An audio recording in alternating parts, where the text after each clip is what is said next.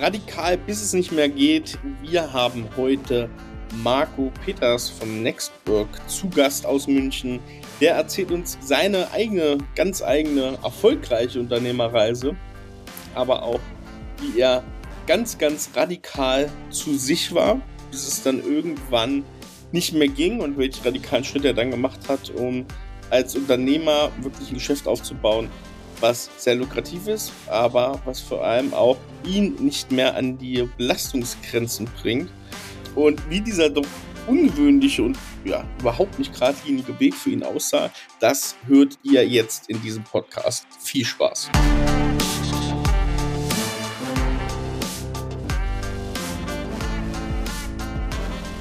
Willkommen zum Scaling Champions Podcast. Konkrete Tipps und Werkzeuge für die Skalierung deines IT-Unternehmens. Hier bekommst du komprimiertes Erfahrungswissen aus über 80 Skalierungsprojekten pro Jahr. Zusammengestellt von Johannes Rasch und Erik Osselmann.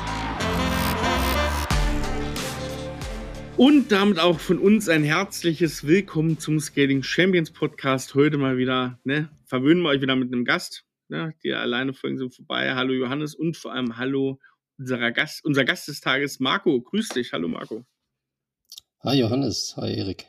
Hallo Marco. Ähm, Marco, wir haben, wir sind über verrückte Wege zueinander gekommen. Es wurde uns von unterschiedlichen Seiten gesagt, wir sollten mal miteinander sprechen. Also tun wir das natürlich, weil wir uns hier äh, in dem Podcast ähm, mit Unternehmern und Unternehmerinnen äh, beschäftigen ähm, und so ein bisschen verstehen wollen, wie war eigentlich die Reise und was, ähm, was hat dich zu dem gemacht, wer du heute bist, ja?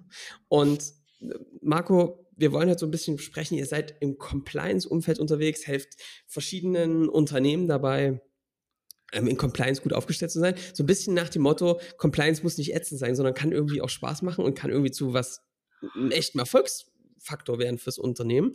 Ähm, und da bin ich sehr gespannt. Ähm, und weil, auch gespannt.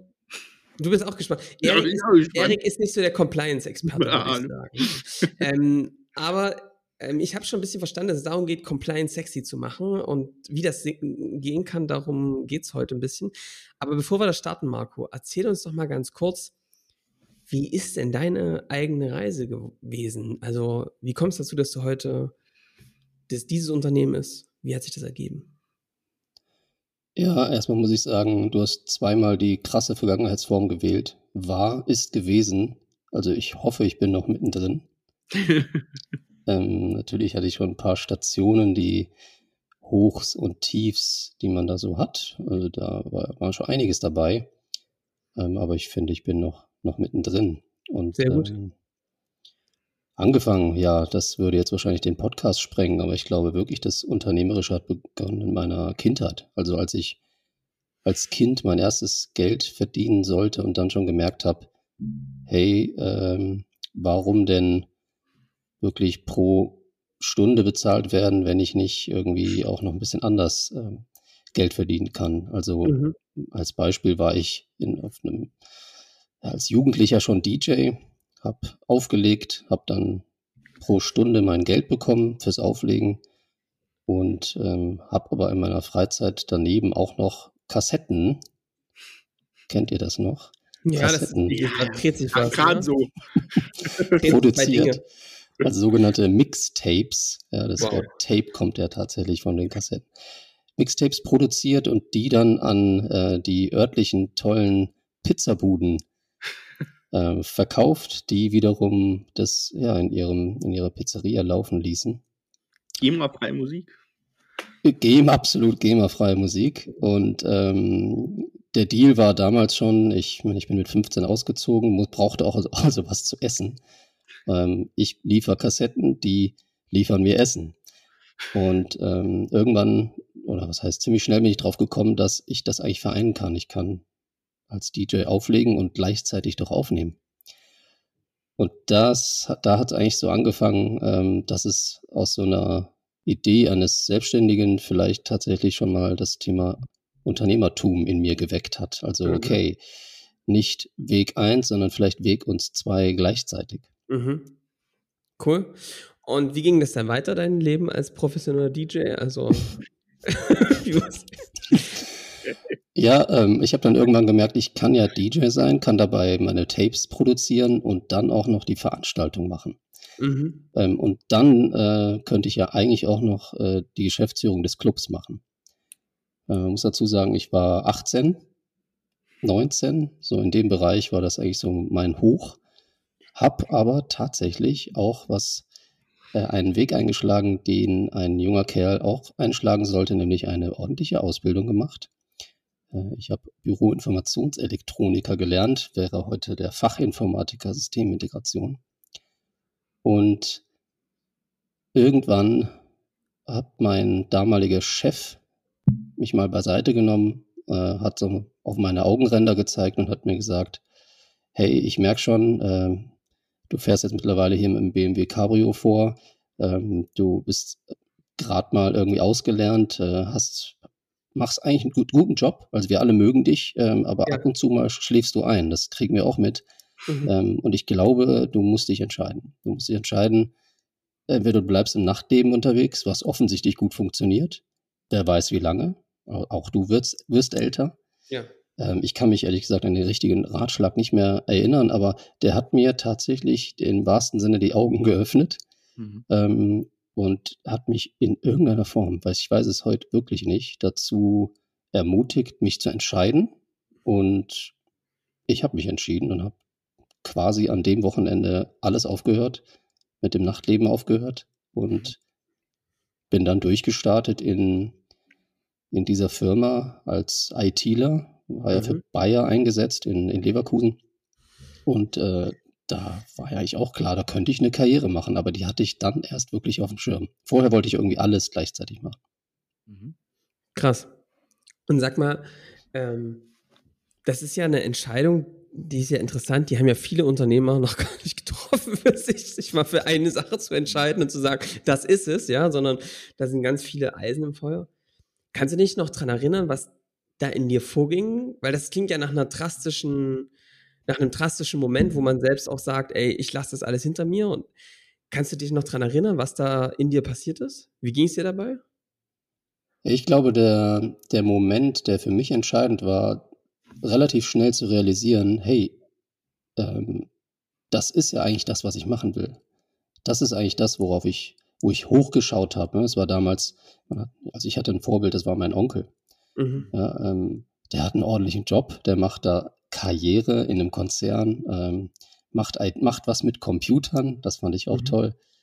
Und ähm, auf der anderen Seite, das ganze Nachtleben-Ding, das war ja eher, ich muss Geld verdienen. Ich bin ausgezogen zu Hause, ich muss irgendwie mein eigenes Geld verdienen.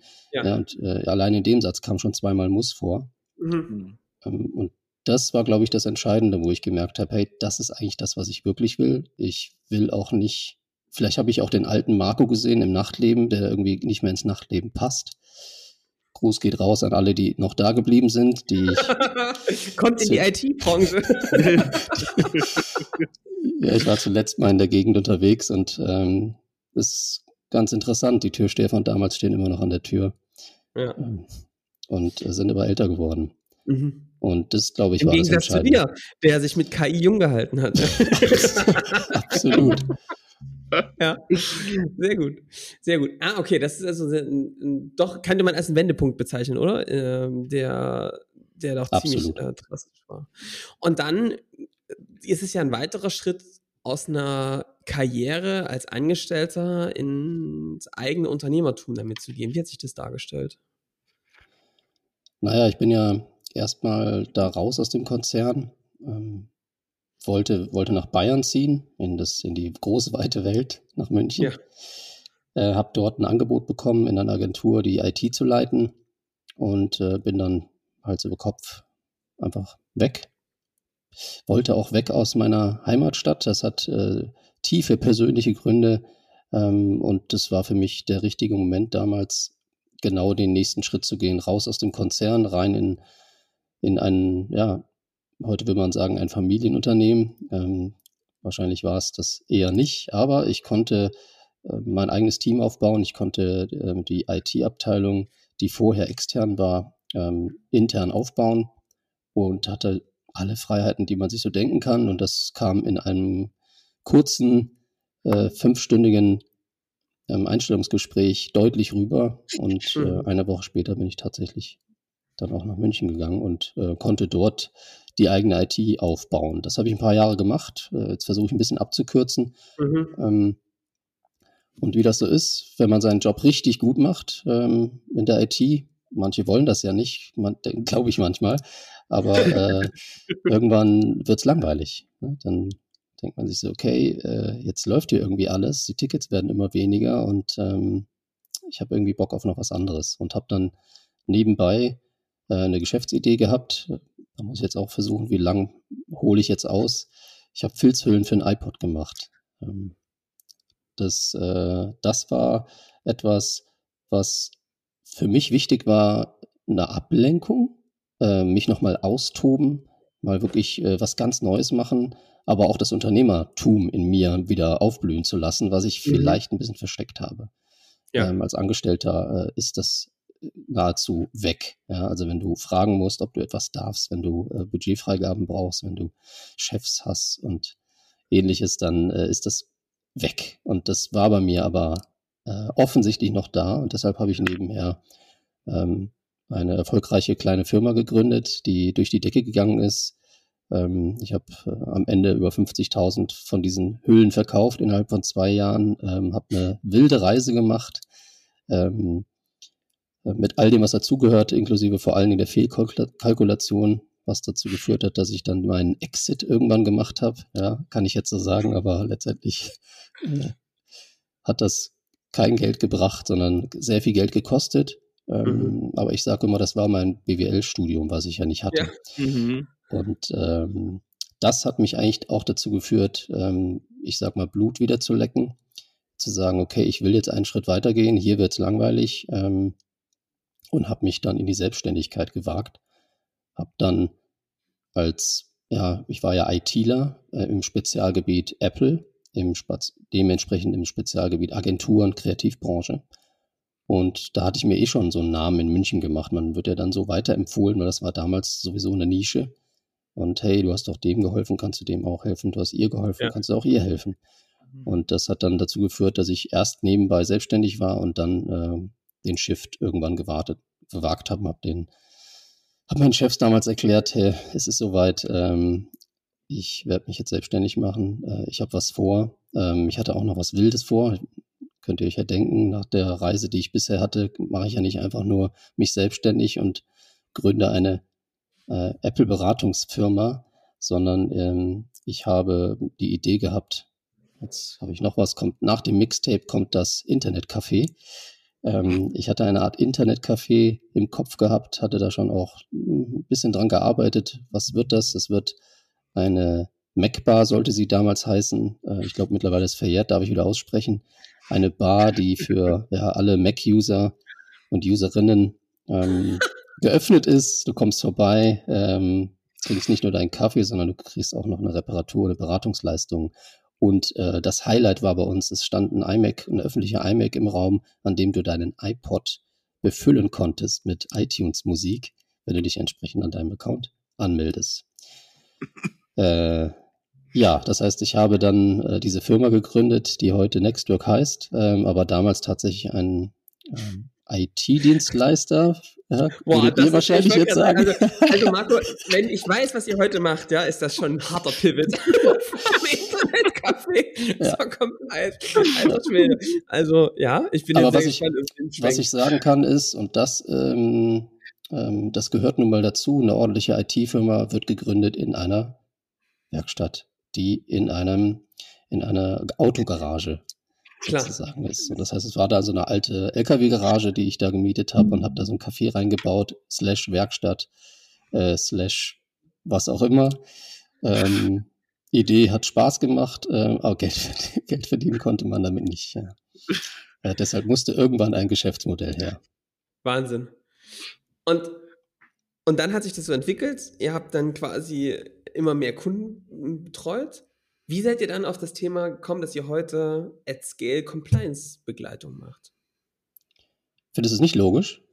Also wir haben ich erst Computer ja, Ich finde das logisch, aber schließt sich aber vielleicht nicht alle Hörer. Wo viele stehen geblieben sind. kurz hinterm Internetcafé, verstehst du? Ja. Also, man muss dazu sagen, oder ich kann auf jeden Fall mal erzählen, ähm, ich meine, die ersten sieben Jahre, glaube ich, kennt jeder, äh, sind diese verflixten sieben Jahre, was da passiert einiges. Und wenn man, ich glaube, wenn man smart ist, probiert man auch einiges aus. Ähm, ja. Ich schiebe es jetzt mal darauf auf die Smartness, ja, dass ich vieles ausprobiert habe.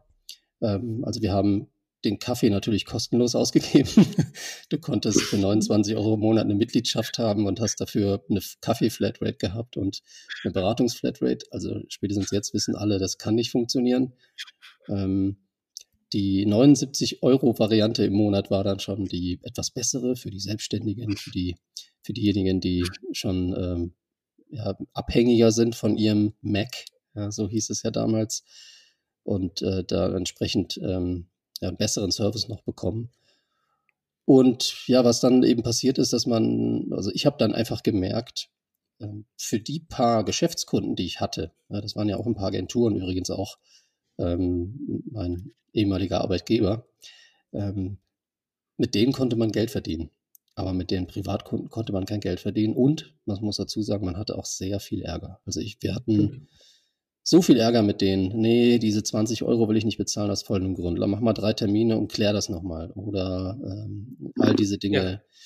die man so kennt, wenn man schon mal Privatkunden gearbeitet, für die ist es nun mal was anderes, 50 Euro zu bezahlen als, als ja. für ein Unternehmen. Und irgendwann hat, hat es dazu geführt, dass du natürlich ähm, mit deinem Team sprichst. Ich habe dann gemerkt, hey, wir haben jetzt einen Fokus, wir haben jetzt schon wieder zwei neue Geschäftskunden und wir müssen jetzt äh, sozusagen unsere Geschäftszeiten für die Privatkunden ändern. Das heißt, wir haben dann reduziert die Öffnungszeiten und haben uns dann immer mehr auf die Geschäftskunden fokussiert.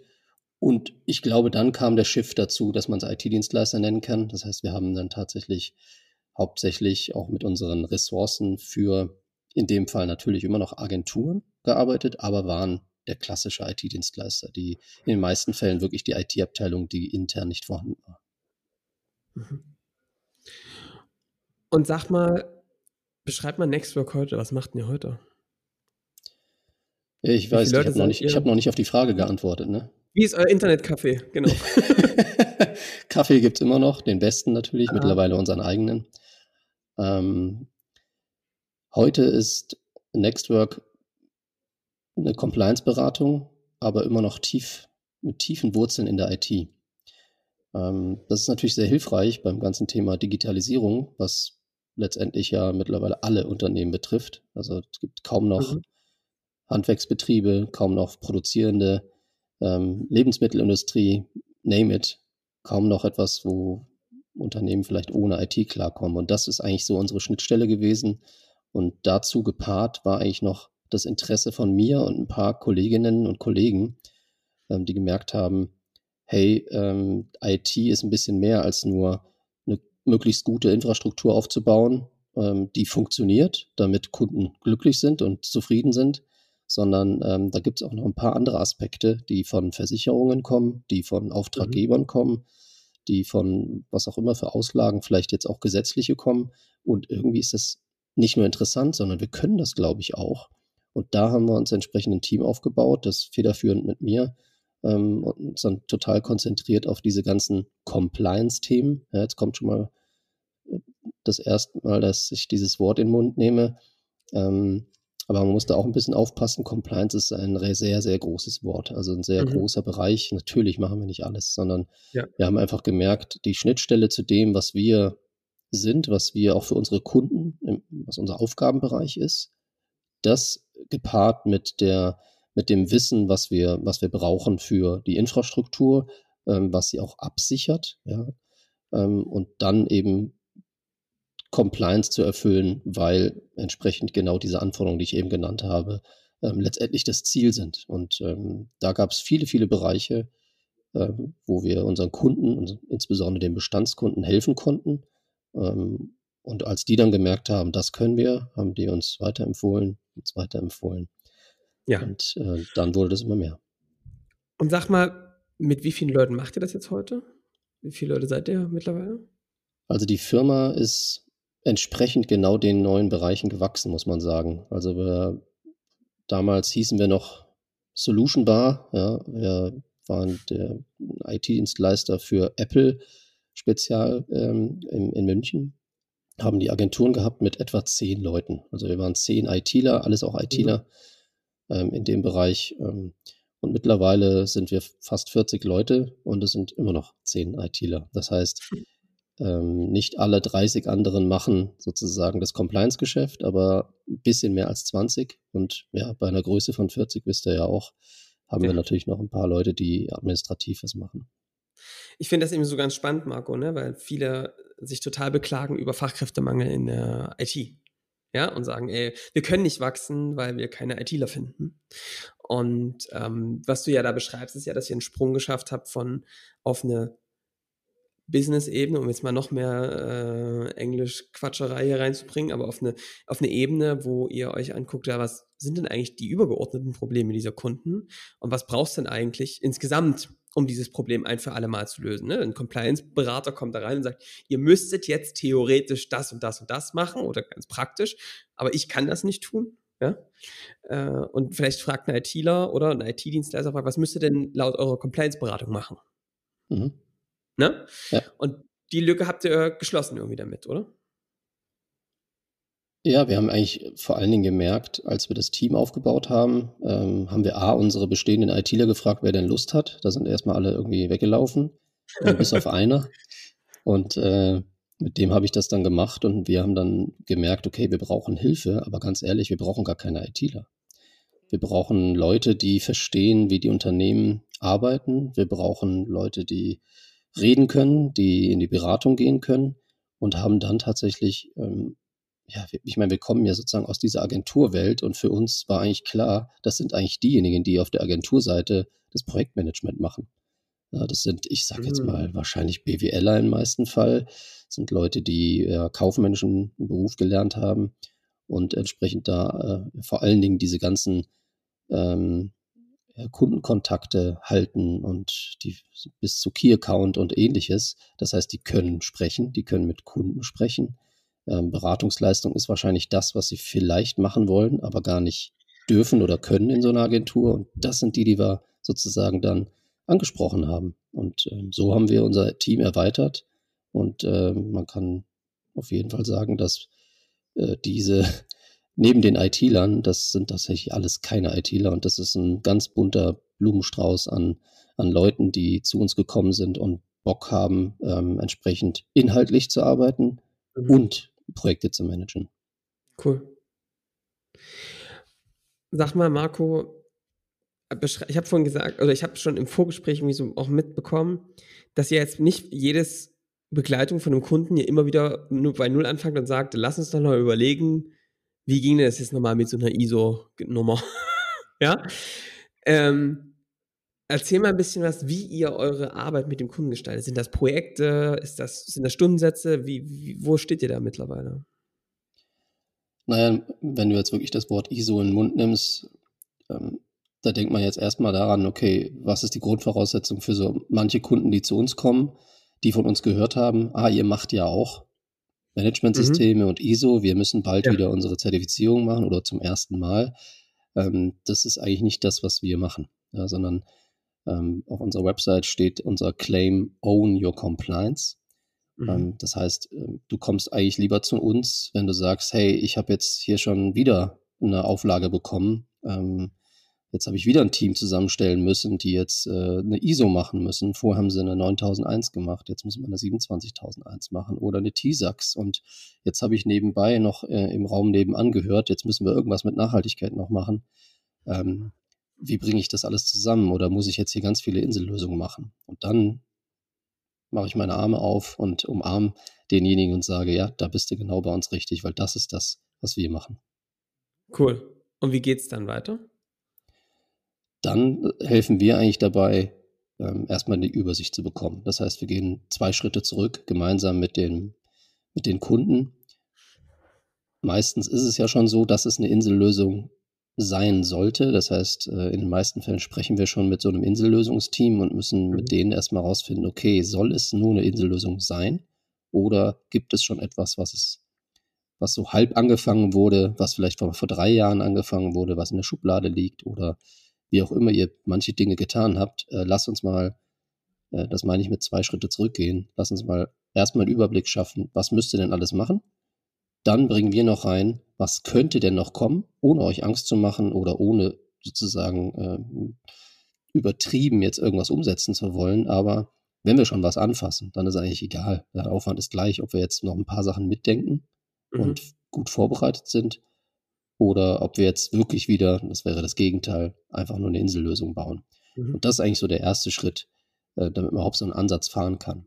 Ähm, und da sind manche Kunden auch schon raus, äh, die dann einfach sagen, nee, äh, dann äh, mache ich mal meine Liste hier weiter und rufe noch ein paar ISO-Berater an. Das, die das, das als, das eher als eine Pflichtveranstaltung sehen, um dann ihre Projekte weiter in dem Segment zu machen, aber es nicht wirklich für sich nutzen wollen, um es zu verbessern, ihre Prozesse.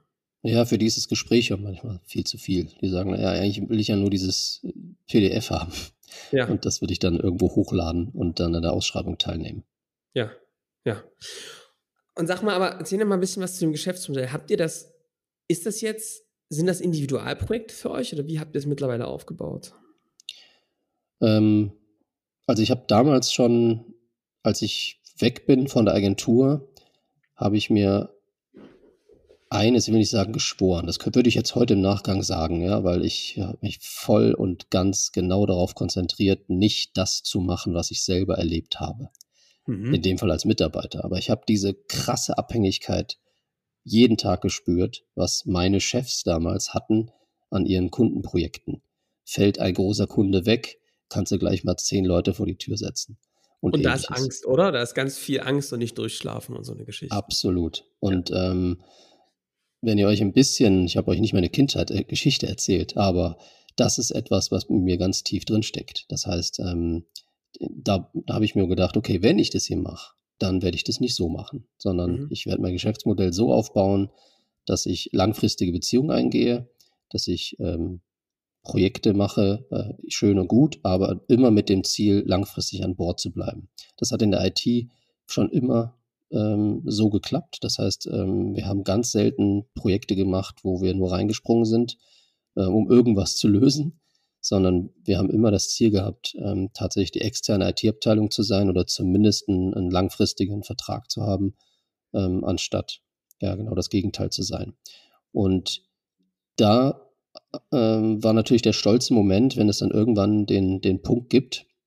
Ich habe ja von den ersten sieben Jahren erzählt, wenn du entsprechend dann auch nicht mehr nur so günstige Arbeitskräfte hast und auszubilden und ähnliches, sondern wenn du den Anspruch auch hast, nicht nur dir ein ordentliches Gehalt zu zahlen, sondern auch deinen Leuten und das schaffst mit dem entsprechenden Serviceverträgen, die du monatlich als ähm, ja, Retainer bekommst und wir sogar in dem Fall im Voraus, das heißt immer am Monatsersten wurde das Konto aufgeladen und mhm. wenn das über diesen Moment ist, äh, Gemeinkosten zu tragen, das ist ein schöner Moment und den wollte ich nie wieder äh, anders haben. Das heißt, ähm, ja, wir machen auch heute noch Projekte, aber es ist immer das Ziel, dass unsere Verträge, also die langfristigen Kundenbeziehungen eigentlich genau das Geschäftsmodell sind und nicht die Projekte. Selbst wenn da mal eins dabei ist, was irgendwie äh, interessant klingt, ja, wenn du ein Compliance-Projekt für einen Konzern machst, da kannst du schon mal so eine, so eine, so eine halbe Million ähm, Ausschreibung teilnehmen und dann irgendwie wahrscheinlich Leute einstellen, die das Projekt machen und dann verlierst du den Kunden und dann äh, bist du aber erstmal wieder in der Situation, ja. Moment, äh, das war jetzt nur fürs Projekt und das, da bin ich was mir eigentlich die ganze Zeit deiner, treu. Ja. Was macht das mit deiner Kultur, ne? Ja. Äh, dass, da, dass du da Leute reinholst für ein Projekt und dann dürfen sie aber auch wieder gehen. Ja. Äh, ne? Oder es ist halt nicht konsequent. Also ich, das, das muss, das muss man ja auch einfach dazu sagen. Also das heißt, das ist ja was, was Planungssicherheit reinbringt, zwar für den Kunden und auch für euch, dass ihr wisst, ähm, so wir haben ähm, so eine Beratungsleistung in den Managed Service reingepackt. Das ist ja das Verrückte, Marco, ja, dass viele sagen, ja, Managed Service, wir haben da unsere Backup-Lösung und ne, unsere Firewall und dann haben wir unsere Managed Service gebaut. Ähm, und ich mich, und, ne, und die ganz oft, wir die, die Frage so uns stellen, aber sag mal, welchen Nutzen bringt denn das und wie vergleichbar ist denn das mit dem, was ganz, ganz viele andere eben auch tun, die dann irgendwie ihre bisherigen On-Premise-Lösungen in die Cloud packen und dann da halt Managed Service draufschreiben? Würdest du sagen, dass das für dich, wie schwer war das? Also, ich frage das mal anders. Wir haben das ja selbst so gemacht. Und ich weiß, dass das eine echt, also, dass das auch nicht nur leicht ist, so eine Beratung in so einen wiederholbaren Prozess, in so, einen, ne, in so eine Betreuung zu bringen. Wie war das für dich als Unternehmer, dieser Prozess? Naja, am schwersten war es natürlich, wenn man jetzt mal ähm, bei der IT bleibt, also die, die klassische IT als IT-Administrator mit einem bestimmten Servicevertrag eine IT zu leiten und ähm, dementsprechend hauptsächlich First-Level-Support zu machen. Und der Schritt, gemeinsam mit dem Kunden zu entscheiden, hey, lass uns mal die IT so anheben, dass wir ähm, uns ja eigentlich überflüssig machen.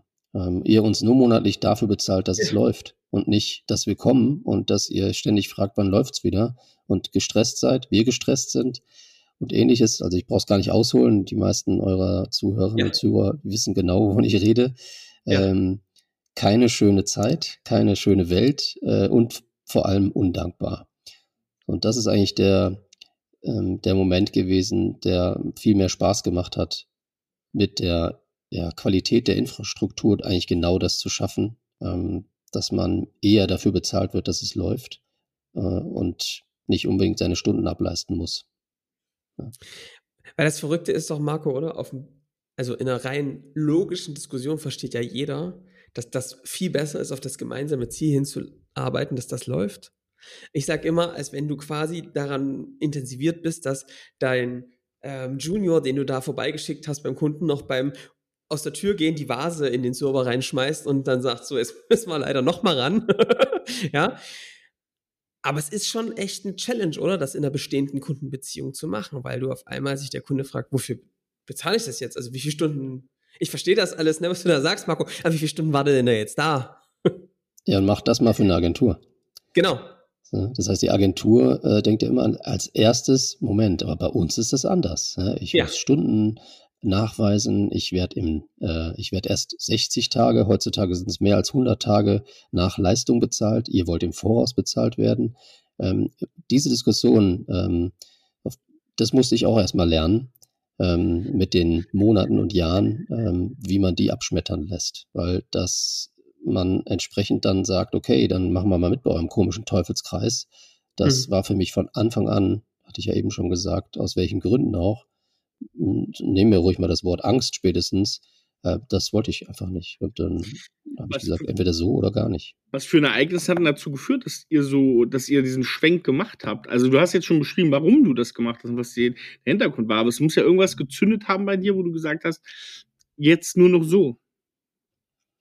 Was meinst du, dass wir jetzt nur noch die Serviceverträge haben oder das ja, dass genau, wir dass ihr nicht mehr dafür bezahlt werdet, wenn die Eskalation eintritt, sondern für den laufenden, für, fürs, fürs Schnurren des Motors sozusagen? Ja, was äh, führt oftmals dazu? Ich bin mittlerweile ja auch Botschafter für das Thema New Work äh, und da wurde ich auch gefragt, seit wann machst du das? Ja, seitdem ich umgefallen bin. Mhm. Ja, seitdem ich im Krankenhaus aufgewacht bin ähm, und äh, mir vielleicht mal paar Gedanken darüber gemacht habe, was hier gerade so passiert. Und wenn du mit deinem Team ähm, wochenlang, inklusive Wochenenden, durchschrubbst, um irgendwelche komischen Netzwerkfehler ähm, zu lösen und die dann immer wieder aufpoppen und dich, dir wieder einen Schlag ins Gesicht geben am Montagmorgen, wenn dann doch äh, dem Kunden gesagt hat, ich glaube, es läuft, mhm. dann doch nicht und äh, irgendwann ähm, hast du keine Kraft mehr dafür und äh, hinterfragst eigentlich auch, was machst du eigentlich hier? Ja, also ähm, wir hatten teilweise dann auch Kunden, die, die gesagt haben, ich überweise dir jetzt einfach mal 20.000 Euro, äh, bitte finde das Problem. Ähm, also irgendwann war es auch nicht mehr so, okay, das ist zwar ein schlimmer Job, aber wir kriegen richtig viel Kohle dafür. Ja, wenn du dann jeden Tag 20.000 Euro überwiesen bekommst, äh, könnte das ja eine Art Schmerz, Schmerzensgeld äh, sein, aber das ging genau zehn Tage gut. Und ähm, das ist so ein bisschen, glaube ich, das Thema gewesen, dass ich dann, als es dann eskaliert ist bei mir selber, ähm, ich habe nichts mehr gehört, hatte auch einen Hörsturz mit all dem, was dazugehört. Also das war Burnout ähm, gepaart mit verschiedenen ähm, Dinge meines Körpers, die eigentlich gesagt haben, alle Warnsignale an, ähm, überleg dir mal was. Das war der ausschlaggebende Punkt und dann bist du aus dem Krankenhaus raus, du bist gesundet und dann, wie ging es dann weiter? Also wie hast du diese Botschaft, die du für dich ja erschlossen hast, wie hast du das, also wie konntest du das artikulieren, so ins Team rein? Naja, ähm, ich konnte zumindest mal relativ deutlich aufzeigen, was dazu geführt hat. Das ja. musste ich auch niemandem erklären. Ja. Ja. Also das, äh, das war so offensichtlich. Ähm, und ich glaube, da werden nicht nur ihr beide, da werden noch mehrere gerade nicken, ähm, obwohl ich es gar nicht ausformuliert habe, ähm, dass es so offensichtlich war. Und äh, sicherlich auch die meisten, die das beobachtet haben, Familien, Freundeskreis und ähnliches. Äh, und das multipliziert sich ja mit jeder Anzahl der Leute, die da mitgemacht haben, das ganze Spiel, dass das nicht gesund ist. Und äh, deshalb, es ging gar nicht groß darum, das zu erklären, was machen wir jetzt, sondern ja.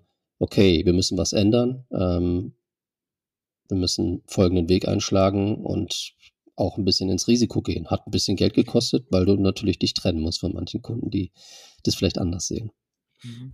Ich meine, äh, Marco, warum wir das hier so fragen, ist, ich meine, die, die hier schon länger zuhören, wissen, äh, was unsere Geschichte ist, wissen auch, durch was für eine Geschichte ich schon durchgelaufen bin. Mich hat es mit 25 erwischt, mit äh, Lymphdrüsenkrebs, ähm, in einer sehr, sehr ähnlichen Situation, wo der Körper einfach gesagt hat, es geht nicht mehr, es ist vorbei. Und dass der Schuss vor dem Bug war, den man so mit 25 Jahren ähm, nicht hören wollte und, äh, und nicht wahrhaben wollte, aber wenn es der Körper einem zeigt, dann kriegt man es mit. Für mich ist es immer so interessant, dass bei allem, was da draußen an Wissen vorbei ist, und ich weiß nicht, wir, also wir haben so viele Geschichten davon gesammelt, wo Leute das erlebt haben es irgendwie doch wir alle immer wieder selbst erleben dürfen. Wir haben uns ja ein bisschen zur Mission genommen, ey, wenn es nur zehn Unternehmer da draußen gibt, die irgendwie durch diesen Podcast den Schuss vor dem Bug durch die Deutlichkeit der Worte hören und sagen, ey, fuck, Alter, ich muss das doch nicht erleben, um jetzt was radikal zu verändern, dann war das irgendwie ein guter Beitrag. Aber warum sind wir Menschen so? Kannst du das verstehen? Warum also, hat man so ein Brett vom Kopf, ne? Also, wir und, also und, als Unternehmer, es ist ja. sicherlich auch die Angst, oder, die einen gelähmt hat, in diese Veränd in solche Veränderungen zu gehen? Weil klar war einem ja vieles mhm. schon, oder? Es war die Radikalität, die man vorher nicht hatte. Ja, also ich war unver unverwundbar. Superman mhm. und Batman zusammen. Also, hallo, mhm. mich haut doch nichts um.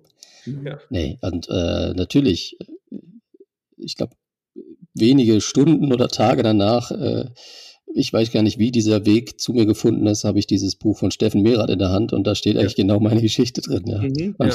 das ist einfach, ja, hätte ich vielleicht, aber gut, äh, ich glaube, das, das braucht's. Ähm, ähnlich wie mir damals gesagt wurde, hey, du hast jetzt einen Führerschein, äh, kauf dir keinen Neuwagen, sondern nimm dir irgendeine alte Möhre, die du auch mal gegen die Wand fahren kannst und Kratzer und so weiter. Du musst wissen sozusagen, wo die Grenzen sind von diesem Fahrzeug. Das ist vielleicht besser nicht mit einem Neuwagen zu machen. Und ich glaube, das ist erstmal so, man muss selber auch so äh, an die Grenzen gegangen sein. Ich hoffe nicht, dass alle irgendwie genau das machen müssen oder schlimmer. Gibt auch noch andere Geschichten. Ja. Hm. Ähm, aber wahrscheinlich gehört es dazu. Ich meine, wir können uns jetzt hier drei Stunden lang was überlegen, wie wir ja. allen möglichen Leuten, die vielleicht gerade zuhören und vielleicht noch nicht in der Situation sind, aber vielleicht auf dem äh, Weg dahin. Auf dem Weg dahin und sich selber immer noch sagen, nee, ich bin Superman und Batman in einer Person, mir kann das nicht passieren. Ja. Ja, ich hoffe es, aber hätte, wahrscheinlich. Hätte, Marco, hätte dir, ist rein hypothetisch, ne, aber hätte dir irgendeine Frage, irgendeine Person, irgendwas damals das aufgezeigt, wenn du es so nach, in der Nachbetrachtung irgendwie siehst? Also, ähm, wäre da irgendwas gewesen, was, was dir vorher vielleicht dieses Zeichen gegeben hätte? Gab es. Es gab die Gespräche, ich erinnere mich auch noch dran, ähm, aber ich, wie gesagt, ich habe genauso geantwortet, wie ich es gerade gesagt habe. Ich bin, ja, mir passiert es nicht. Ja. ja. Nein, es ist, es ist einfach die also physische, die physische Konsequenz aufgezeigt mhm. bekommen mhm. vom eigenen Körper, äh, wo die Grenze liegt. Ich folge dem total, dass das einfach ein Teil ist. Gerade bei Unternehmern, die sagen, dort ist vorn und äh, hinten interessiert mich nicht. Ja. Mhm. Marco, wie sieht denn dein Alltag heute aus? Wie sehen die Wochenenden aus? Hm. Ja, wir haben einiges übersprungen. Ne? Also heute ja, ähm, nenne ich mich ja offiziell Part-Time-CEO. Also ich habe ja mittlerweile auch mein Unternehmen etwas anders aufgestellt, dass es vor allen Dingen ohne mich funktioniert, dass die einzelnen Bereiche ohne mich funktionieren. Äh, mit auf der einen Seite Stabstellen, das ist so die das Neueste von dem, was, was sozusagen in der Umsetzung ist, dass ich mich in die Lage überhaupt versetzt, das so sagen zu können, wie ich es jetzt sage. Äh, man muss dazu sagen, vor zwei Jahren habe ich das schon mal behauptet. Da war es aber noch nicht so. Da habe ich dann gemerkt, ah. hm, naja, auch da kennt man Parallelen. Ja. Absolut. Äh, das heißt, es mussten schon die Stabsstellen daher und nicht Stabsstellen im Sinne von, ja, du hast doch mal irgendwie eine Excel-Tabelle bedient, du machst einfach jetzt ja. mal meine Assistenz für die Finanzen, sondern umgedreht, ich besuche jemanden, die in dem Fall ähm, einfach viel, viel, viel besser ist als ich und das auch noch gelernt hat. Ja? Mhm. Ähm, und das eben für alle drei Bereiche, die ich bis dahin gemacht habe. Und mhm. das ist heute, ähm, das funktioniert heute tatsächlich ganz gut. Ähm, mein Unternehmen ja, funktioniert nahezu ohne mich. Mhm. Ähm, ganz ohne mich weiß ich gar nicht, ob ich das überhaupt will. Auf der einen mhm. Seite und auf der anderen Seite ist es auch gut so, dass äh, bestimmte Dinge ähm, kommen von mir, weil ich nun mal zumindest was die Historie angeht, auch am längsten dabei bin. Ja, also. Ja. Was sind die Tätigkeiten, mit denen du dich gerne ähm, noch aufhältst sozusagen im Unternehmen? Was sind so deine Sachen, wo du sagst, hm, da, da bin ich auch froh, dass es nicht komplett an der Stabstelle ist? Wo du heute noch die Erfüllung findest für dich? eigentlich wahrscheinlich so das Thema neue Geschäftsmodelle. Mhm. Ähm, das Thema ähm, würde man wahrscheinlich Innovation nennen, mhm. aber ähm, ist, ist das, was sozusagen das Team gerade da äh, mitgebracht hat an neuen Anforderungen oder an, an, einem neuen Themengebiet, ist das was für uns oder nicht? Mhm. Da bin ich gern dabei. Ähm, das sind alles nicht Themen, die heute und sofort passieren müssen, sondern das äh, kann in bestimmten Arbeitskreisen passieren, mit einer gewissen Ruhe und auch, wo man wirklich überlegen kann, ähm, okay, was bedeutet das tatsächlich, wenn wir jetzt dazu Ja sagen? Ähm, aber es sind auch ein paar Sachen, die ich, weil ich habe mir immer ähm, vor zwei Jahren angefangen zu fragen, auch mit Hilfe, ähm, stell dir die Frage, ähm, was braucht die Firma wirklich von dir? Was kannst mhm. du sozusagen am besten für die Firma leisten? Ähm, und natürlich äh, habe ich dann ziemlich schnell gemerkt, wenn ich diese Frage mir so gestellt habe, dass da die Antwort eben nicht alles ist, sondern okay, was ist es wirklich? Ähm, dass es das meiste ist, was wir tun, nicht ist.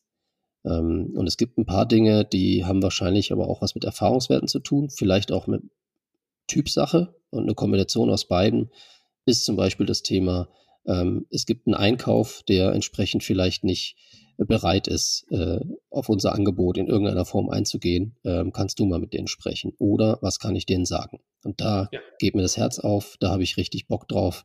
Entsprechend ähm, mit dem Stolz, den ich habe, ähm, ich habe mal gesagt, das ist der größte Erfolg, den ich, den ich für mich verbuchen kann, ist eben genau in solche Situationen nicht zu kommen, aber auch genau sagen zu können, warum das nicht so ist. Ja, warum lassen wir uns nicht in die Ecke drängen? Warum kann ich denn jetzt auch entsprechend so antworten, dass, dass wir ähm, im Zweifel den Auftrag nicht bekommen, aber uns sicherlich nicht irgendwie verbiegen werden.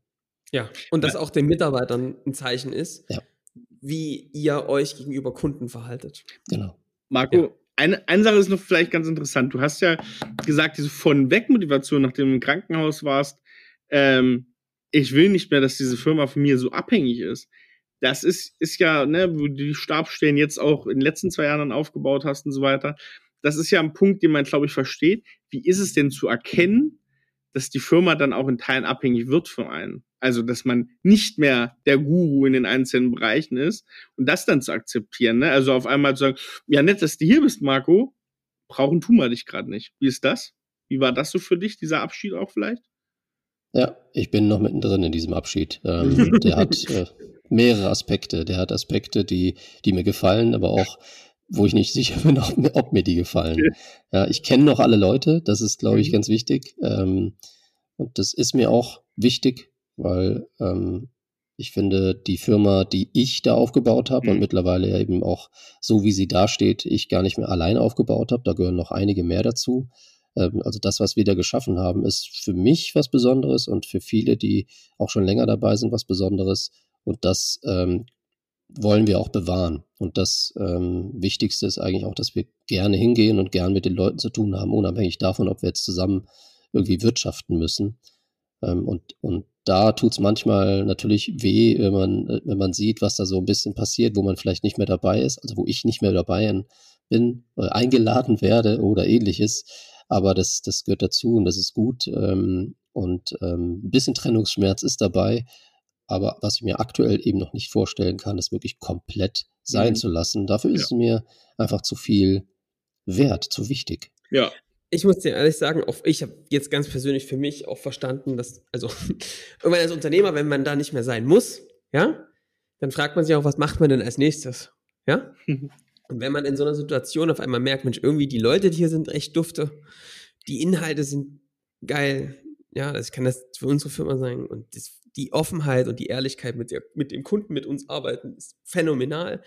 Wo will ich denn sonst sein? Also, mhm. klingt jetzt mal ganz, ja, klingt auch ein bisschen arm, aber ich, ne, für mich ist es für, zum Beispiel auch zu sagen, ey, ich finde es auch gut, ein Teil des Teams zu sein. Also bei allem am Unternehmen arbeiten und sich komplett rausziehen, das muss auch funktionieren.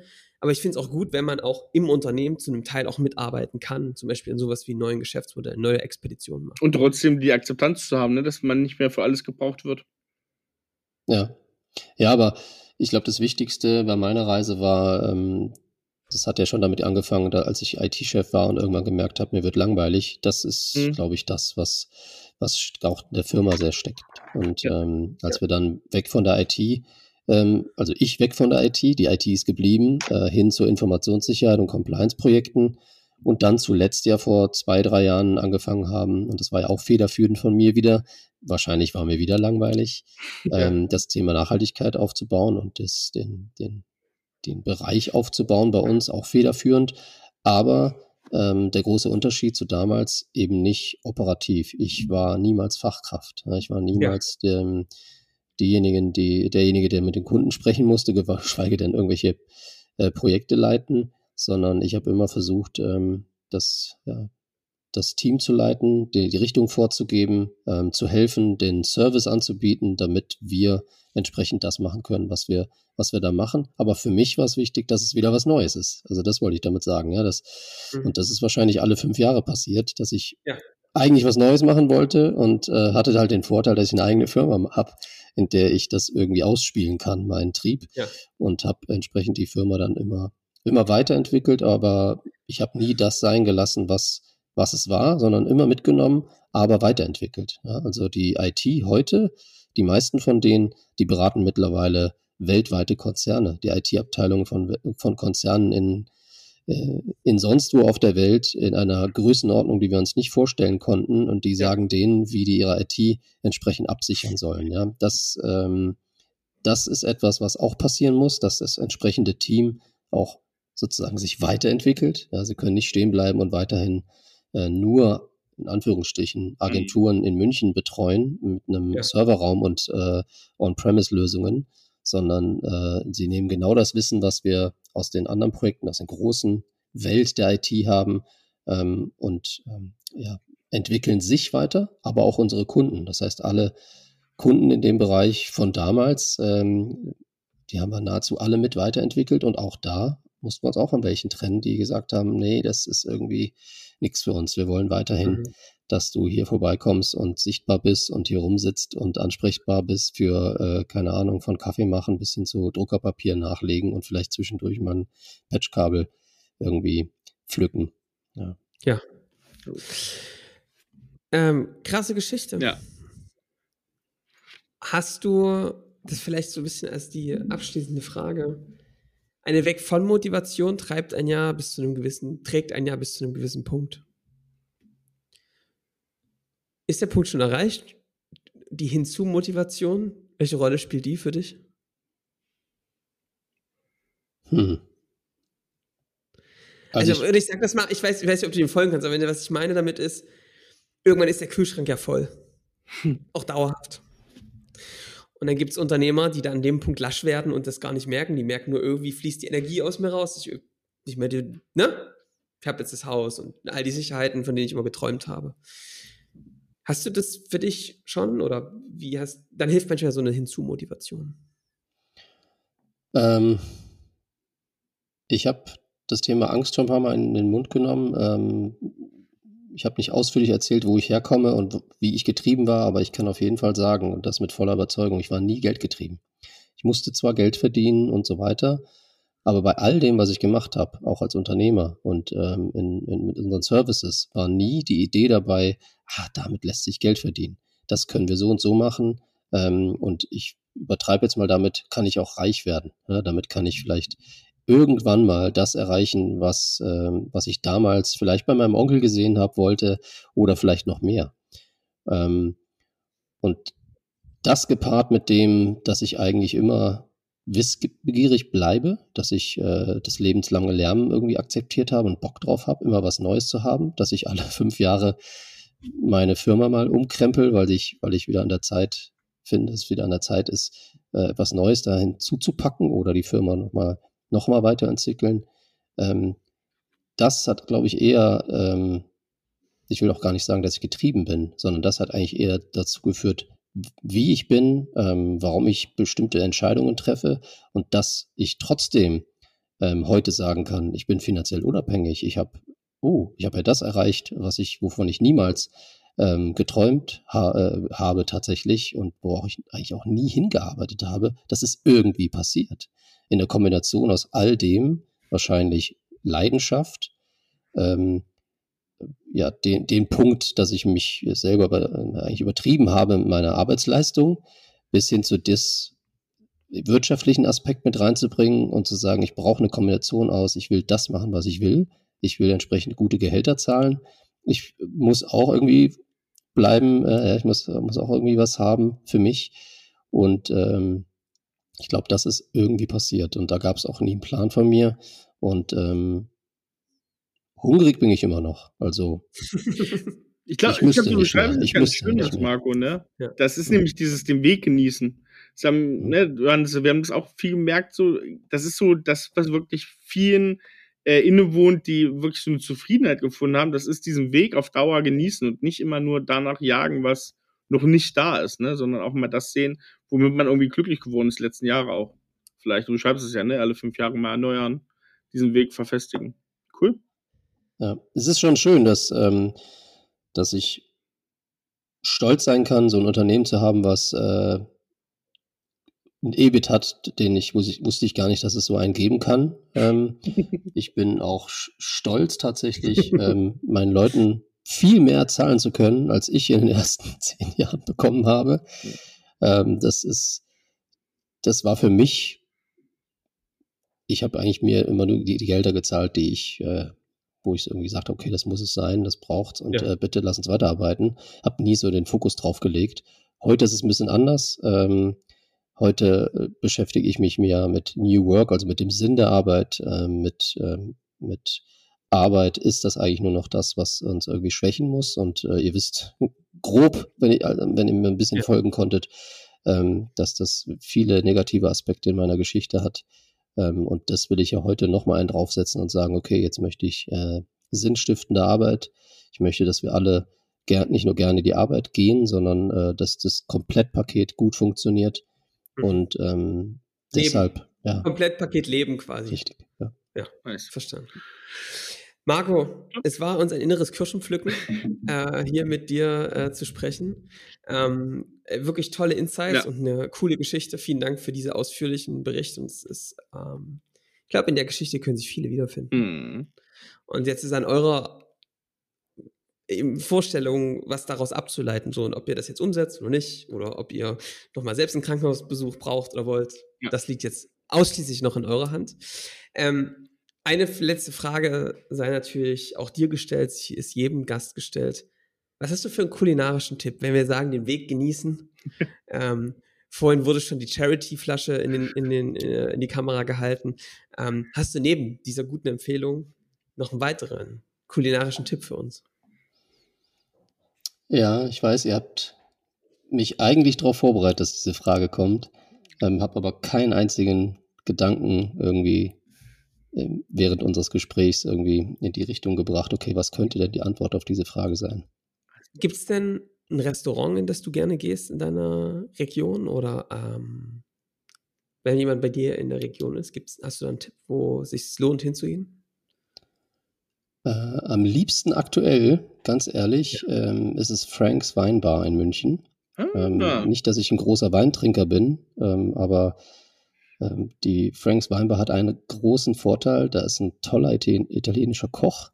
Ähm, es ist eine tolle Atmosphäre und das, ähm, jetzt komme ich auf den größten Vorteil, man kann dort nicht reservieren. Das ist eine absolute Ausnahme heutzutage und es ist nervt eigentlich nur noch, dass du überall reservieren musst. Und das ist eine tolle Kombination. Also ähm, da gehe ich mich einfach gerne auch mal spontan hin. Cool. In Hamburg kann man auch ganz oft nicht reservieren. Mich nervt das eher, weil ich dann immer komme und alle Plätze sind belegt, aber na gut. du musst halt eher anfangen. Ja, ist richtig, ist richtig. Ja, ja, sehr gut. Schön. Marco, vielen lieben Dank. Ja. Ähm, wenn jemand Fragen hat, erreicht er dich wahrscheinlich über LinkedIn oder so? Oder wie kann Absolut. man mit dir Kontakt ja. Ansonsten Podcast at Scaling-Champions. Wir stehen Connect her. Äh, alle Anfragen, wenn man mit Marco sprechen will, her damit. Nimmt er sich bestimmt die Zeit für alle, für alle 1 zu 1 Gespräche. Nee, danke Marco. Ähm, wir ähm, machen Schluss für heute, würde ich sagen.